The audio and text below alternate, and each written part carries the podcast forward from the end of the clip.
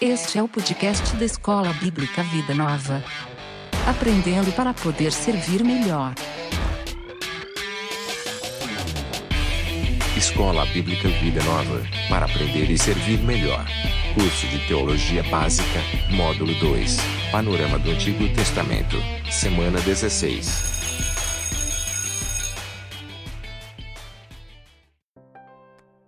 Olá, professor. Olá, irmanita e happy weekend para você, estudante. Tudo bem? A gente chegou à semana 16. A gente tem bastante coisa legal para conversar aqui hoje. E diga-nos, hermanita, o que veremos hoje. Bienvenidos alumnos. En la clase de hoy nos dedicaremos a los libros de Proverbios y Cántico dos Cánticos. Conoceremos a qué se refiere a poesía hebraica cuando se refiere a partes del cuerpo humano. También aprenderemos sobre semellanzas entre la literatura hebraica y egipcia. Prepárense y buenos estudios. Bom, na aula de hoje a gente vai conversar um pouquinho sobre escritos de sabedoria didática e a gente vai olhar é, provérbios e cânticos do cânticos ou cantares. Bom, isso aí tem relação com o nosso amigo Salomão e uma coisa que eu achei muito interessante que a apostila lá vai lembrar a gente é de que de acordo aí com 1 Reis 4:32, Salomão ele ditou mais de 3 mil provérbios e ele compôs aí mil e cinco canções. Então quer dizer que provérbios e cânticos do cânticos ele é uma pequena parte de tudo que ele fez, tá? Então é interessante a gente saber de que essa grande coleção que a gente tem, na verdade, é uma coleção pequena e boa parte ou a maior parte da obra e dos provérbios, dos escritos de Salomão, na verdade a gente não tem, né? A providência de Deus quis que a gente não tivesse esse registro. Então vamos começar por Provérbios. Bom, Provérbios é um livro de sabedoria, né? um livro de sabedoria prática. Tem uma, uma nota aqui do Manual Bíblico Vida Nova de, de que diz que o livro de Provérbios é um, é um livro que ele vai tratar aí das coisas cotidianas, né? E ele não vai se deter muito aí a questões mais filosóficas, como a gente tem aí no livro de Jó e no livro de Eclesiastes que a gente já viu, né, que ficam com pensamentos mais profundos, questionamentos sobre a vida. Provérbios não é um livro raso, mas é um livro sobre sabedoria prática e ele trabalha, né, o livrinho vai lembrar a gente de que ele trabalha com várias formas para comunicar essa sabedoria prática. Então ele trabalha com as declarações antitéticas, que é que apresentam ideias opostas, comparação com o elemento da natureza, comparações que declaram como melhor alguns modelos de comportamento. A gente tem ditos numéricos, que é aquele, olha, três coisas o senhor gosta, duas ele detesta, algumas coisas assim. Advertência a respeito do comportamento sábio. E também a gente tem admoestações contra comportamentos tolos. O nosso livro vai lembrar a gente de que o livro de Provérbios ele não tem uma muita continuidade de pensamento, mas ele vai trazer um esboço aí que dá para você organizar um pouquinho o, o conteúdo do livro. Uma nota importante de que o Provérbios ele não traz leis absolutas, mas o livro ele se baseia na experiência. O que, que é isso? Quando você tem aí uma determinada é, coisa citada no livro, não quer dizer que aquilo seja uma profecia, de que é garantido que aquilo vai funcionar daquele jeito, mas que pela experiência, pela observação, os sábios perceberam que determinados tipos de condutas trazem bons resultados e outros determinados tipos de conduta trazem resultados ruins a ideia é mais ou menos por essa linha, tá? É a linha da questão da, do bom resultado e um livro aí baseado na experiência humana. Então a gente tem que ter é, essa, essa ideia por trás que isso vai facilitar quando você for trabalhar com principalmente interpretação, aplicação do livro de provérbios. Ah, como isso se aplica na minha vida? Ah, aqui está dizendo que se, se eu fizer tal coisa não dá errado. Não quer dizer que nunca dá errado, mas que no geral aquele tipo de comportamento é melhor e a gente vai ganhar é, um bom resultado melhor e bons frutos com isso. Qual que é o propósito do livro de Provérbios? É um livro para gente, a gente receber sabedoria. Né? Então é um livro que ele tinha a intenção de transmitir sabedoria, conhecimento, compreensão e ajudar aí o leitor a um comportamento sábio, né? ajudar o leitor a agir com justiça, com honestidade, com prudência, até a apostila aqui dá essa palavra, agir com discrição. Então, quem tem interesse por essas características vai achar nesse livro é, bastante orientação e é um livro para esse tipo de coisa. E uma das do material que eu usei para consultar, ele diz que era um tipo de livro que ou um tipo de livro, não, um tipo de literatura que era usado para você instruir pessoas jovens. Né? Então você tem a ideia de falar, oh, meu filho, faça isso, meu filho, faça aquilo. Então você quando queria instruir um jovem na sabedoria, você utilizava esse tipo de literatura de sapiência, de conhecimento. E quando ele já estava aí com uma quantidade maior de conhecimento, aí você introduzia temas como Eclesiastes, Jó, que chamam a pessoa aí para um, um relacionamento ou uma reflexão, relacionamento não, uma reflexão bem mais profunda. Bom, e o que, que a gente tem? Para ser sábio, a gente precisa do quê? E aí o livro ele vai começar a desenvolver a ideia de que a gente ser sábio é evitar companhia de pecador, evitar mentira, evitar imoralidade sexual, evitar preguiça, o engano. Mas, por outro lado, ter temor a Deus, buscar a sabedoria que Deus oferece, confiar a Deus de todo o coração, aceitar a disciplina divina, honrar a Deus com seus bens, ser justo, honesto nos negócios e dar aí com liberalidade para os necessitados. Eu achei interessante uma, a maneira como a, o nosso livro coloca aí que Deus ele criou este mundo segundo a sabedoria dele. Então ele, Deus, né, ele sabe como esse mundo funciona ele está no controle de tudo. Então, por causa disso, né, o sábio ele vai acabar respeitando a Deus e colocará em prática no dia a dia os preceitos, os princípios que esse Deus que fez o mundo com a sua própria sabedoria e sabe como ele funciona deixou, né? Então você vai é, caminhar por aí se você quiser ser sábio respeitando esse Deus que deixou é, ensinos né, na área de sabedoria. A nossa apostila ela segue falando dos provérbios de Salomão é, e que nessa sessão onde estão aí os provérbios de Salomão é, mostra né, como a verdadeira sabedoria faz com que as pessoas elas vivam em um relacionamento teologicamente correto com Deus e mantenham um convívio social adequado com seus semelhantes. Aí você fazendo a consulta na página 186 do seu livro, você vai olhar um pouquinho como é que Salomão, através dos provérbios, ele vai expor a maneira como Deus olha, como Deus conhece, como é que Deus sonda os corações, sabe do comportamento e como é importante também você ter é, uma postura adequada, sadia na relação do seu semelhante, ou do seu semelhante não, né, com o seu semelhante.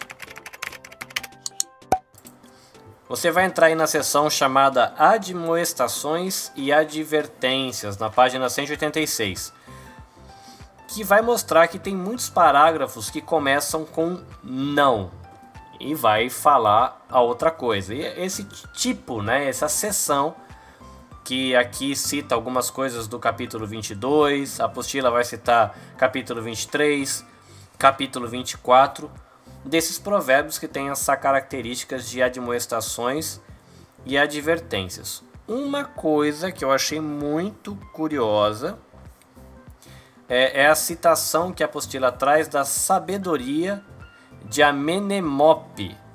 Né? Além do nome ser muito esquisito, eu fiquei curioso de saber o que é isso, já que é, é uma obra literária egípcia que fala que tem muita semelhança com o livro de Provérbios.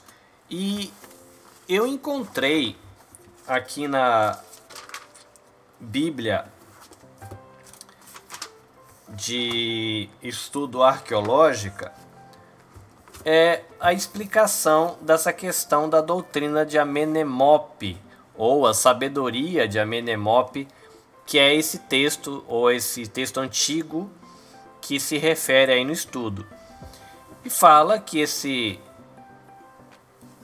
a essa doutrina de Amenemope ela é estruturada em 30 capítulos de tamanhos variados e é um texto egípcio que tem a data aí mais ou menos da época de Ramsés. E aí teria que ver de quando é Ramsés, mas a gente sabe que é um negócio antigo. É, fala que é um texto que está muito bem preservado em papiro, lá no Museu Britânico, e que também tem outros pedacinhos e outras coleções em outros lugares desse texto. Então, nesse texto, esse Amenemope, ele instrui um jovem filho, ou um filho mais jovem, a respeito da conduta e da mentalidade apropriada para um homem ideal. E aí fala que esse homem deve ser generoso, satisfeito com o que possui, reservado e capaz de se controlar, deve também respeitar os superiores e demonstrar referência para com o seu Deus. E aí as pessoas que estudaram esse texto de Amenemope e Provérbios, eles encontraram bastante é, paralelo entre esse texto, e por isso que o nosso livro ele vai dizer da semelhança que tem Provérbios com esse texto, principalmente os capítulos 22 e 23 de, de Provérbios. E aí, aqui ele vai citar como temas que tem no capítulo 22 e 23 aparecem também nesse livro, nessa sabedoria ou na doutrina de Amenemope na mesma sequência, inclusive. Né? O tema que ele trata em um documento é tratado no outro e tem uma semelhança muito grande, né? tanto no conteúdo quanto na ordem do que é tratado aí nos capítulos 22 e 23 de, de Provérbios e nessa doutrina de Amenemope. E aí conclui aqui dizendo assim, que é bem provável que o escritor desses provérbios ele tenha incorporado elementos de sabedoria de outras fontes, né? Provérbios 22 e 23, a pessoa que escreveu, ela trouxe para para esses provérbios sabedoria de outros lugares também, né? De outras fontes. Aí como no caso também desse de Amenemope, enquanto ele estava ali compilando o seu trabalho, montando sua lista de provérbios.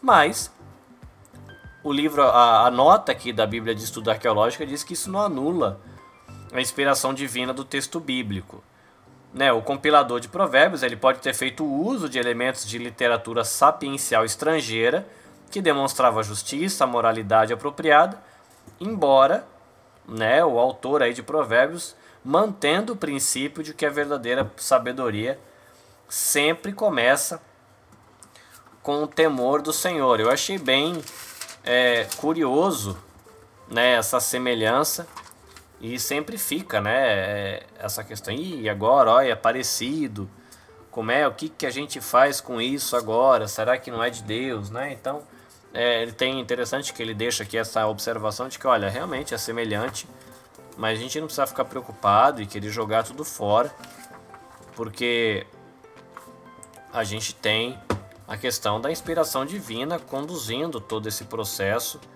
e não teria problema é, você perceber semelhança com outros documentos. E tem aqui, inclusive, ainda na, na, na Bíblia de Estudo Arqueológica, dizendo de que esses tipos de textos, né, é, os textos instrutivos, ou que são os textos didáticos, ou os textos reflexivos, né, texto instrutivo didático é provérbios, né, e um texto mais reflexivo você coloca aí Jó, por exemplo.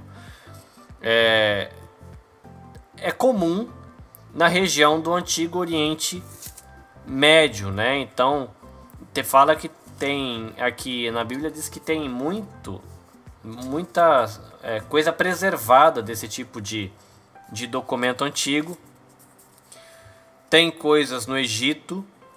Aí ele traz aqui uma lista de uns 3, 4 documentos, né? Instrução do vizir Ptahotep de 2500 a.C., a instrução de Maricaré de 2100 a.C., Aí tem um outro documento chamado Os Protestos do Camponês Eloquente, de 1900 a.C., e a Doutrina de Amenemope, que é a cópia mais antiga, tá aí mais ou menos no século 10 antes de Cristo, tá? E são textos do Egito. Aí na Mesopotâmia, tem o que eles chamam dos provérbios, dos textos proverbiais acádios. Aí ele deixa aqui exemplos como a Teodiceia Babilônia, aí que é de 1100 a.C., e o livro de Arricar, talvez assim que seja fala, que é um livro aí, é um papiro escrito em aramaico, ele tem origem na Síria e é de do século 5 antes de Cristo, né? Então, Aqui tem a nota de que a gente não pode negar as semelhanças que existem entre esses escritos do Egito, da Mesopotâmia, com a literatura sapiencial bíblica, lembrando de que os israelitas eles não viviam culturalmente isolados, né? É, não dá para você cometer o erro, né? Nós não podemos cometer o erro de achar que a literatura bíblica não passa de uma cópia é, um pouquinho mudada desses documentos, mas a gente tem que lembrar de que muitas vezes tem pontos de contato, de que se parecem, porque foram feitos na mesma época, usando o mesmo tipo de literatura, o mesmo tipo de linguagem, e tudo isso vai influenciando na, na formação do próprio texto, tá? Então é interessante para você saber aí um pouquinho da, da história do documento e de curiosidade sobre ele. Você vai ter também o que o nosso livro, na página 187, vai chamar da coletânea de provérbios de Ezequias, que não são provérbios que foram escritos por Ezequias, mas são provérbios que foram é, selecionados e aí guardados na época de Ezequias, tá? Então é só para deixar a nota, eu achei curioso que eu nunca tinha reparado nesse detalhe, pelo menos não que eu lembre, mas que tem essas, essa coleção que foi organizada aí na época de Ezequias. É, uma outra curiosidade que eu encontrei aqui na Bíblia de Estudo Cultural é que você vai lendo os provérbios e você vai ver falando de coração, falando de fôlego, de alma. Então tem a ver um pouquinho com a, a antropologia hebraica antiga, quando ela fala de coração, quando ela fala de fôlego, gar, fôlego, garganta, intestino. Intestino é ótimo, né? Intestino.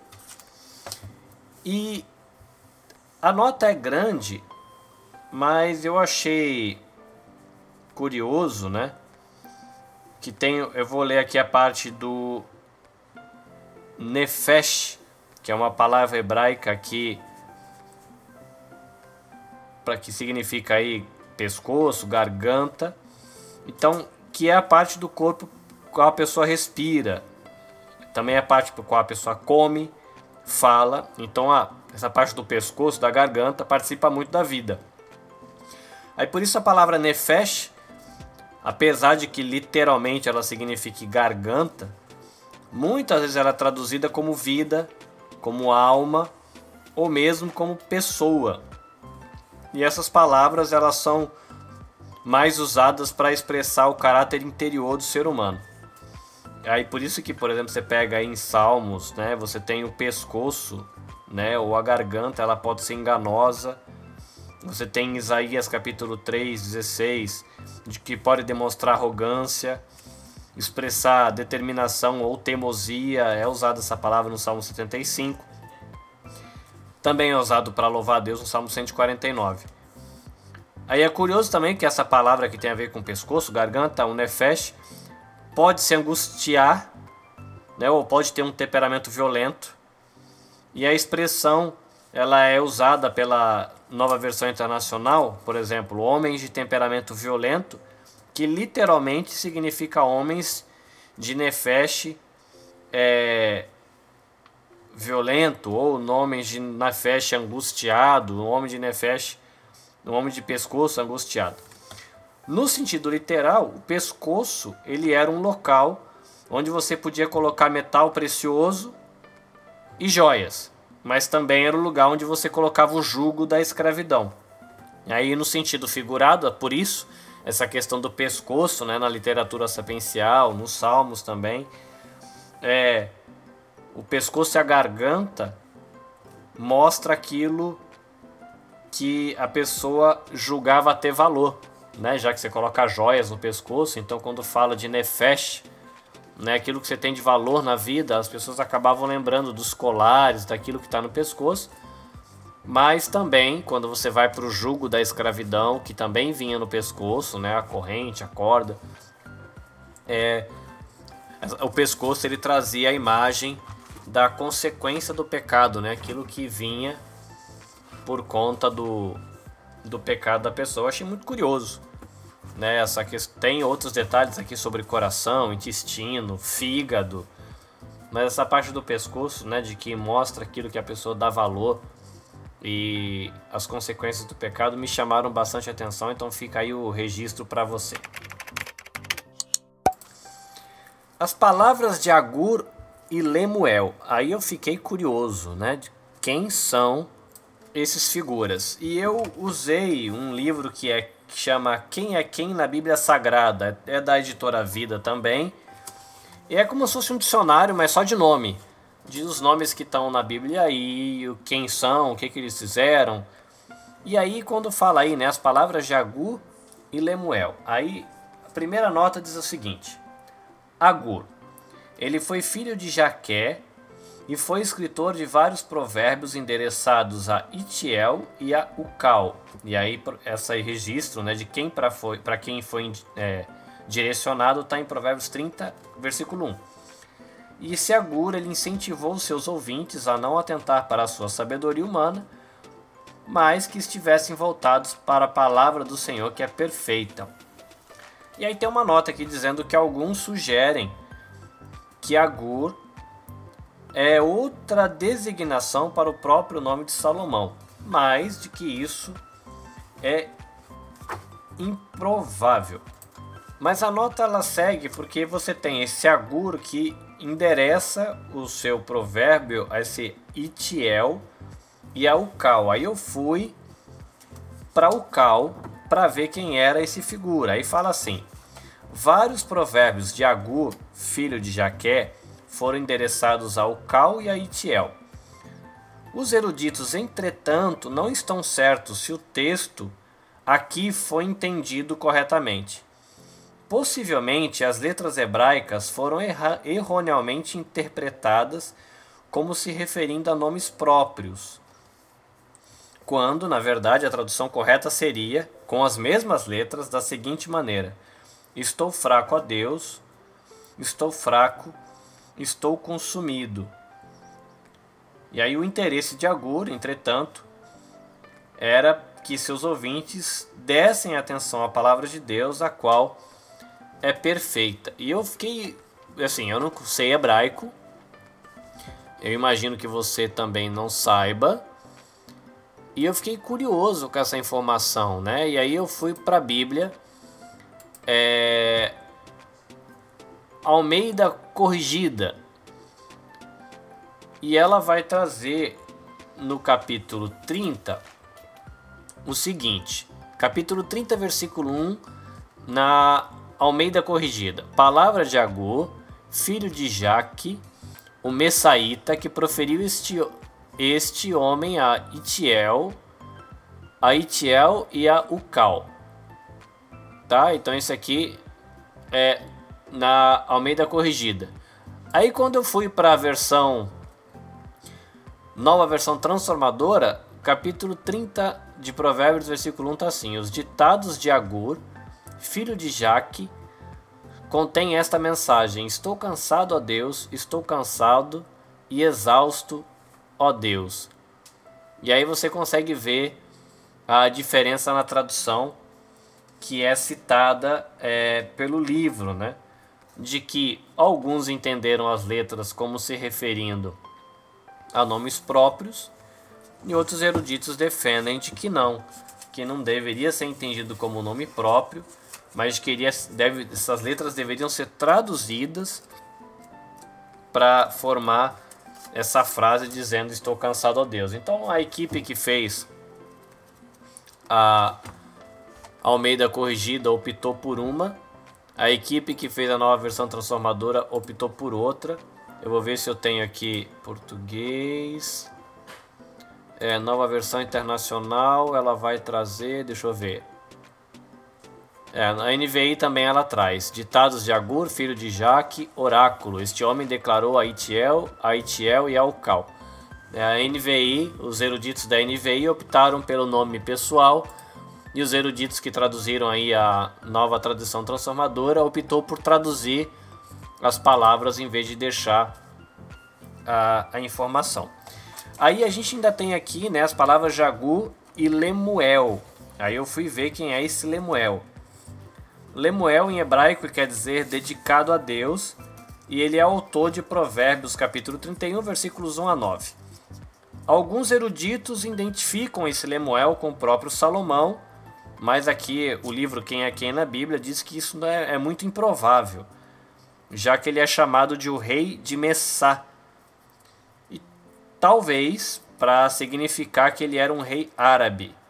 Então os provérbios foram ensinados a ele por sua mãe e se relacionam com advertências sobre os perigos de gastar tempo e energia com bebida e mulheres. Também é aconselhado a esse rei Lemuel a defender a justiça, os direitos dos menos favorecidos. E não se sabe com certeza se o restante do capítulo, né, a partir do versículo 10 do capítulo 31, o qual descreve a esposa ideal, se também teria sido escrito por esse Lemuel, né? E a gente termina aí é, a, a exposição do livro de Provérbios aqui no nosso livro, justamente citando essa questão da, da esposa virtuosa, de que o livro fala aí, de que é um poema acróstico, né? Aqueles poemas que começam com a primeira letra do alfabeto, depois a segunda frase com a segunda letra do alfabeto e assim vai indo. E que descreve aí a, a virtude, diligência, habilidade, sabedoria, devoção, generosidade, beleza interior, beleza exterior da mulher que é temente ao Senhor e fala como uma mulher assim é um presente de Deus para gente. Antes da gente seguir para a segunda parte da aula, onde a gente vai falar de Cântico dos Cânticos, a gente fecha aqui com a questão do valor teológico do, do livro de Provérbios. E eu vou fazer como eu tenho feito, né? Eu vou fazer o fechamento com o, o valor teológico como colocado aqui no Manual Bíblico Vida Nova, de que o livro de Provérbios ele desafia os fiéis, principalmente os jovens, a aprenderem as lições de gerações passadas. O livro ele apresenta as implicações práticas da confissão de que Deus é o Senhor de tudo que diz respeito à vida. Os sábios de verdade, eles mostram respeito por Deus e pelos padrões em todas as situações da vida. A fé viva jamais pode estar divorciada da vida de fidelidade. A fé deve ser vivida no mundo cotidiano, em que os problemas exigem uma sabedoria prática. O modo pelo qual nos relacionamos com os outros serve como indicador do nosso relacionamento com Deus. Então você reflete aí aproveita para complementar esse valor teológico de Provérbios com o material da apostila. Toma um copinho d'água, respira um pouquinho e a gente volta já já para Cantares de Salomão ou Cânticos dos Cânticos. Este é o podcast da Escola Bíblica Vida Nova. Aprendendo para poder servir melhor.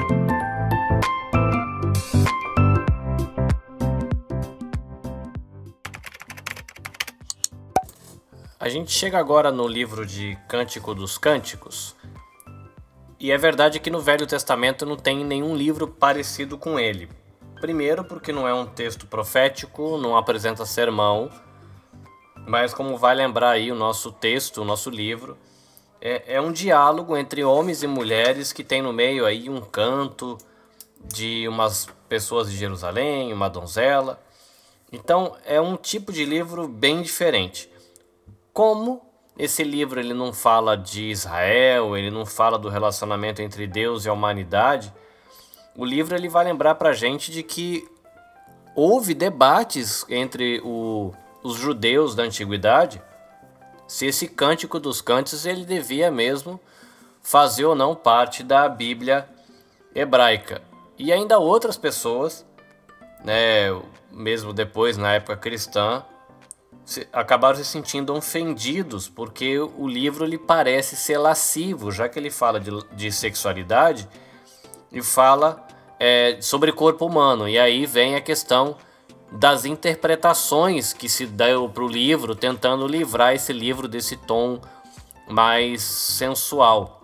E a gente vai ver um pouquinho daqui a pouco, é, usando algumas notas aqui do Manual Bíblico Vida Nova, sobre a questão dos tipos de interpretação que esse livro recebeu.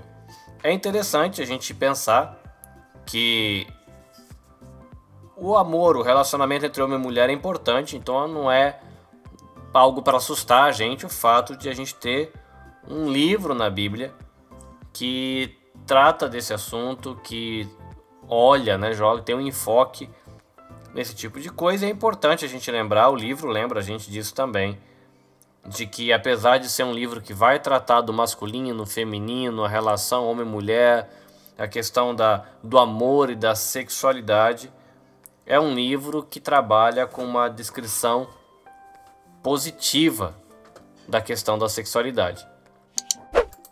O livro ele vai trazer para a gente um esboço aí do Cântico dos Cânticos, que eu vou apenas citar porque a leitura do livro ela já vai trazer um, um ele consegue sintetizar bem tudo que o livro fala e eu achei legal porque é um livro grande relativamente grande, às vezes fica difícil de você organizar na cabeça tudo aquilo que está sendo falado, mas o esboço e as explicações sintéticas, olha que bonito, né? explicações sintéticas que o nosso livro traz estão muito legais. Então a gente vai ter é, expressões multas de amor na primeira parte, que ele vai colocar como capítulo 1 e 2, no início do capítulo 2. Depois você vai ter o encontro do casal no campo, entre o capítulos 2 e o início do 3, a procissão nupcial e a cerimônia, e aí você vai ter isso entre o início do capítulo 3 e o, o início do capítulo 5. Entre o início do capítulo 5 e o, o início do capítulo 6, você vai ter o anelo da noiva por seu amor, né? o desejo da noiva por seu amor. E você vai ter depois entre o capítulo 6 e 8, o noivo assegurando aí para a noiva o amor que ele tem por ela. E aqui eu quero fazer uma observação que eu achei legal, que fala que o noivo ele reafirma à esposa a opinião que ele tinha sobre a sua beleza e o profundo amor por ela. E aí essa noiva deseja levar ele para o campo, Aí tem uma nota aqui dizendo levar ele para longe dos negócios. Talvez aí de volta à antiga casa da noiva, para que os dois possam desfrutar melhor do amor um pelo outro. Se você que está ouvindo isso é casado, tem filhos, é casado há bastante tempo, eu imagino que você sabe que a gente olhando para nossa história, eu olhando para minha história, talvez você olhando para a sua, principalmente para os homens, a gente falava muito da beleza da, da namorada, talvez da beleza da noiva, da beleza da esposa quando casou. E a gente fica meio acomodadão e para de falar disso, né? né? De lembrar de elogiar a esposa, não só as qualidades é, que ela tem e que ela desenvolve como ser humano, como mulher, como mulher de Deus, como profissional, mas também lembrar de elogiar a beleza física e a gente esquece, a gente acaba sendo muito negligente e o livro ele lembra a gente de que isso é importante, faz bem para a saúde do relacionamento do casal. E uma coisa que eu achei legal foi quando ele fala dessa noiva tentando tirar o marido para longe dos negócios para ter um tempo com ele. E se você aí trabalha, faz hora extra, volta para casa, a rotina de casa, filhos, realmente vale a pena a gente tentar encontrar um, um cantinho na agenda de vez em quando, ou como eu li um livro recentemente falando dessas pausas, é, o livro sugere não que sejam espaços quando tiver tempo, mas que você coloque na agenda um dia onde você vai se dedicar àquilo, ao seu descanso, ao relacionamento com seus filhos, ao relacionamento com a sua esposa, cada cada momento desse ter agenda, você saber que aquele dia é o dia que você separou para descansar ou você separou para namorar sua esposa ou namorar o seu marido ou aquele dia se separou para passar um tempo legal no passeio com seus filhos. Mas aqui na questão do relacionamento eu achei muito interessante isso, né? Esse lembrete da gente, principalmente os homens, né? Talvez sirva para as mulheres também lembrar de elogiar aí o seu cônjuge e de uma escapadela de vez em quando para namorar um pouco e ter um tempo só é, entre os dois, fugindo da rotina, que isso vai fazer bem para o relacionamento e esse livro ajuda a gente a lembrar disso, né? Um livro de Cântico dos Cânticos. E vai terminar aí no capítulo 8 com o que o livro aqui vai trazer como afirmações é, finais de amor. Eu vou usar agora o Manual Bíblico Vida Nova, que tem algumas observações que eu achei bem interessante e eu queria compartilhar com você. O livro de Cântico dos Cânticos, assim como o livro de Provérbios que a gente já viu, eles têm muita semelhança com escritos do Egito. E aí fica a pergunta por qual é a razão de existir esse paralelo que é incomum entre um livro da Bíblia e a poesia egípcia. E aí fala que Salomão ele fez uma aliança com o faraó do Egito e casou-se com a sua filha. E isso está em 1 Reis 3.1, que diz assim: ó, Salomão fez um acordo com Faraó, rei do Egito, e se casou com uma das filhas dele. Trouxe-a para morar na cidade de Davi até terminar a construção do palácio real, do templo do Senhor e do muro ao redor de Jerusalém. Então, as cortes de Salomão e a corte do Egito, sem dúvida, eles tinham um grande contato e o Salomão provavelmente ele tinha contato com sábios e também sábios do Egito e também contato por conta disso com a literatura do Egito, com sábios de outros lugares do mundo, com a literatura de outros lugares do mundo. E Salomão é, pode ter trazido isso para dentro é, da sua experiência e na hora de ele produzir os textos deles. Então aqui vai dizer que é provável que o Salomão ele tivesse familiarizado com os poemas de amor dos egípcios produzidos nos 300 anos anteriores. Então ele tinha contato com sábios que conheciam literatura e o Egito já tinha 300 anos aí produzindo poemas de amor. Isso poderia explicar porque o Cântico dos Cânticos tem tanto em comum com os seus pares egípcios, né? O livro de Cântico dos Cânticos, que são poemas de amor, por isso ele tem aí coisas em comum com os poemas de amor do Egito. Já a gente tem que lembrar, eu, esse livro aqui ele vai deixar essa nota de que Salomão era um cara cosmopolita. Ele era erudito, conhecia muita coisa de muitos lugares, tinha gostos também que tinha esse teor cosmopolita. E aí isso explicaria né, o porquê das semelhanças. Uma outra coisa que eu tinha falado antes de como o livro fala de, de amor sensual entre homem e mulher e acaba tocando nessa questão da sexualidade, descrição, descrição, né? Porque descrição é outra palavra. Descrição de partes do corpo. É, muita gente no passado ficou meio incomodado na hora de interpretar esse livro. Falei, como é que pode ter um livro falando de sexo, de partes do corpo, descrevendo a beleza física no, na, na Bíblia? Ah, então esse não é um livro falando disso. E aí eu vou usar aqui também como guia o Manual Bíblica Vida Nova para ver que tipos de interpretações já foram dadas no passado para o livro de Cânticos. Então, um tipo de interpretação é conhecida como interpretação alegórica. Então, você, cristão ou judeu, né, os judeus cristãos do passado, você não, o cristão do passado ou judeu do passado, ele pegava e interpretava de maneira alegórica, dizendo que essa questão do homem à mulher, na verdade, é Deus falando do amor entre ele para com Israel, e quando os cristãos foram interpretar de maneira alegórica, foram dizer aí que a, é o amor entre o Senhor da igreja, Deus, e a sua igreja.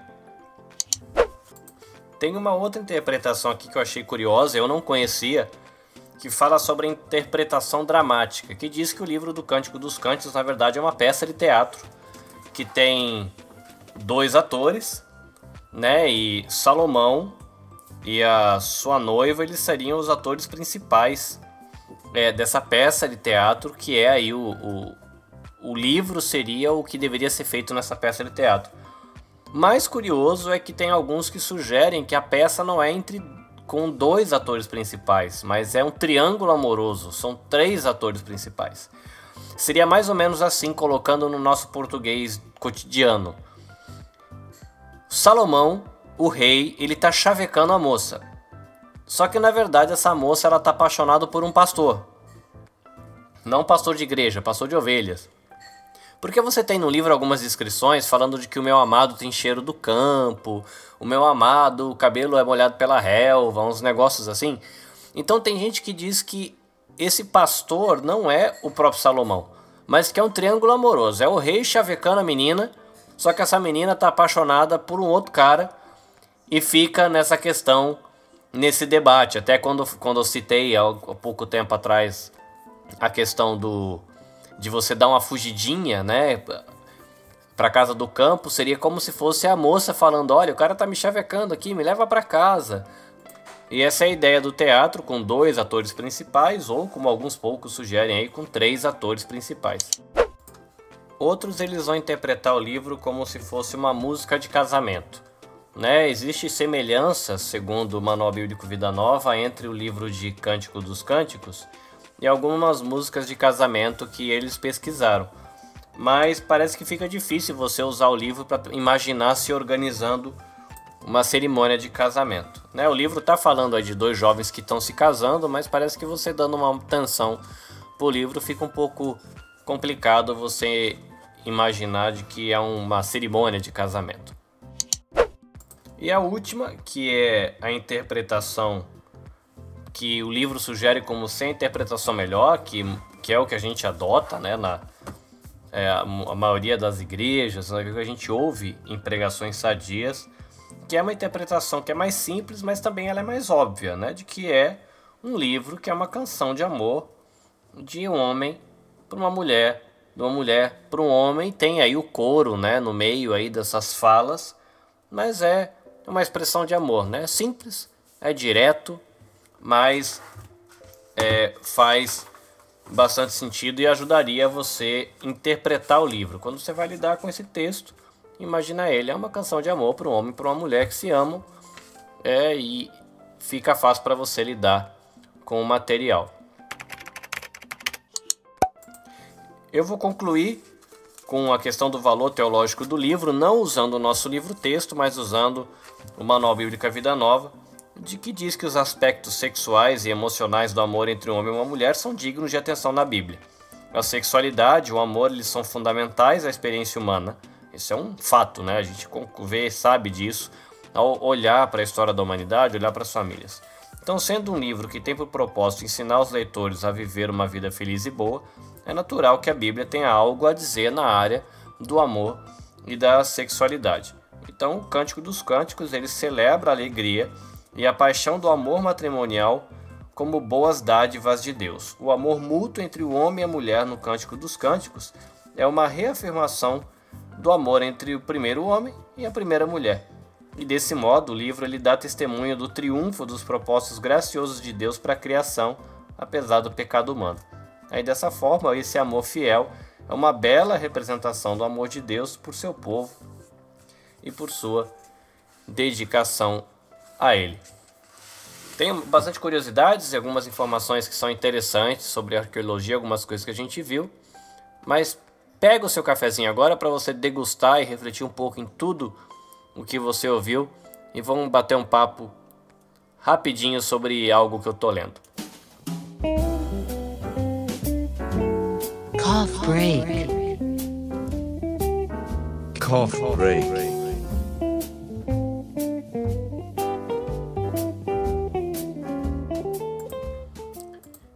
Comecei a ler essa semana um livro numa biblioteca digital que eu adquiri há um tempo atrás, um livro do Charles Swindoll chamado Liderando com Pureza. E uh, a resenha do livro diz assim: sentindo-se é, preso em uma vida de hipocrisia, muitos veem a pureza sexual, sexual como algo que é inalcançável. Outros, ainda cativos pelo pecado, andam em busca de liberdade, mas não podem encontrar essa liberdade a um que eles desejem desesperadamente. Muitos outros têm a certeza de que a impureza sexual nunca vai alcançá-los. E o rei Davi pensava isso também. Ele nunca planejou falhar sexualmente. A gente está falando de Cântico dos Cânticos, que é um livro que toca nessa questão homem-mulher, sexualidade, Sexualidade e Amor com Pureza. E esse livro ele vai fazer uma reflexão, o Liderando com Pureza do Charles Swindoll, de é, pureza na área da sexualidade. Mas uma coisa que me chamou a atenção, que ele fala que para com uma dica para você conseguir manter a pureza sexual, você tem algumas pessoas com, com as quais você mantém um relacionamento profundo de intimidade, de amizade, confiança. Ele sugere duas ou três pessoas com quem você possa conversar sobre vários assuntos e especificamente também sobre sexualidade, tentação na sexualidade, é, quando você se sente. É, quando você peca e tem alguém para você confessar esse pecado e prestar contas quando você está no caminho de pureza. E eu fiquei pensando como é um grande desafio. Um, porque é um assunto que a gente não tem facilidade para falar com ninguém, muito menos no ambiente de igreja, e a dificuldade também de você ter relacionamentos com esse nível de qualidade, né? Onde você pode abrir o seu coração, falar de coisas é, muito íntimas, como é, por exemplo, a questão da sexualidade. Mas fica aí a dica que o livro deixa de você procurar estabelecer amizades, amizades que tenham confiança, amizades que te permitam esse tipo de diálogo, iniciar um processo de prestação de contas para você ter pessoas que estão o tempo todo de olho em você e você sabendo que você vai ter que falar para essas pessoas daquilo que vai no campo da tentação, não é para você partilhar a sua intimidade do casamento, mas para você mostrar onde você se sente tentado, orar junto e poder prestar essa conta para poder manter a pureza. Atenção classe, começa agora a aula extra. Porque aprender é bom.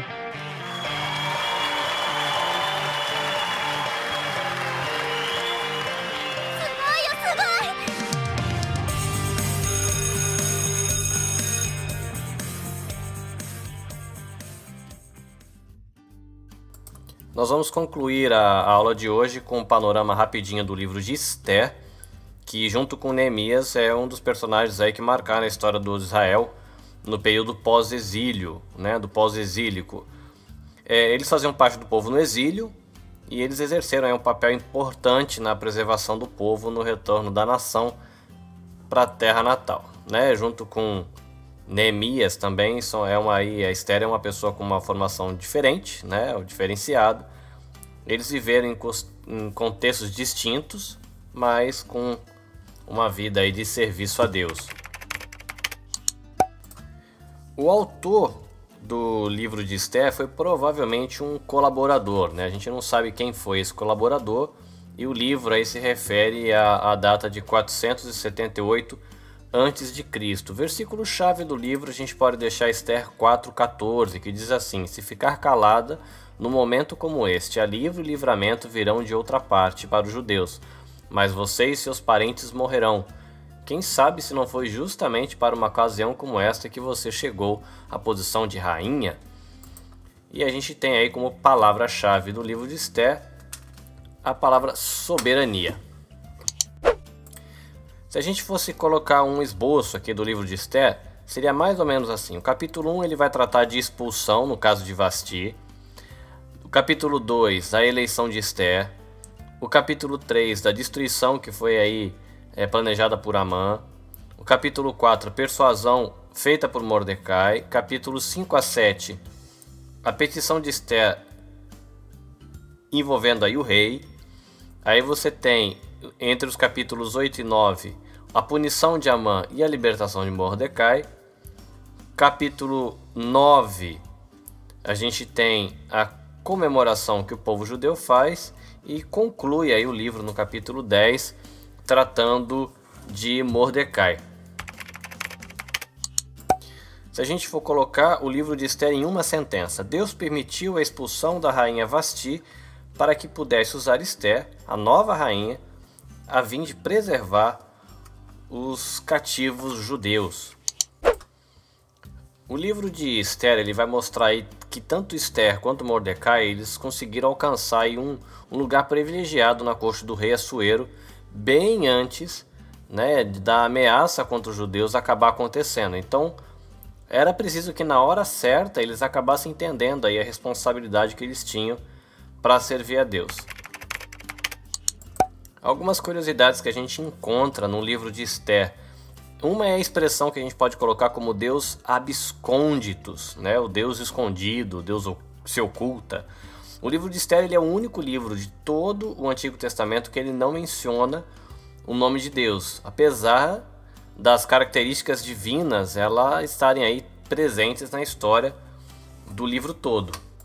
A gente tem também a questão da festa do Purim, que é o livro de Esther ele tem um propósito específico e esse, esse propósito ele é bem definido, explicar a origem da festa do Purim.